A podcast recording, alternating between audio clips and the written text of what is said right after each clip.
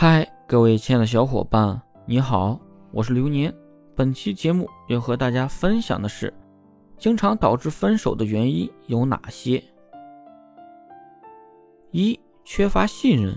信任是我能想到最重要的事情了。我甚至可以说，这是所有感情的驱动力。如果你没有信任感，那这段关系会充满危机。二、矛盾冲突太多。很多人恋爱以后，总是会忘记恋爱只是生活的一部分，就像工作、爱好、家庭一样，并不是生活的全部。这会导致来自另一方的不切实际的期望，最终导致分手。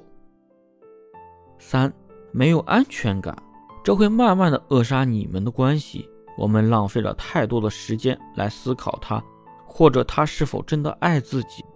四。没有明确感的恋爱，之所以想恋爱，是因为我们希望能从中得到一些东西。你可以列一列你希望在恋爱中获取的东西。如果仅仅是因为你朋友一个很酷的男朋友或者女朋友，所以你才恋爱的话，那么你们的感情是不会长久的。这就如同你是因为一个人太无聊，而并非是爱。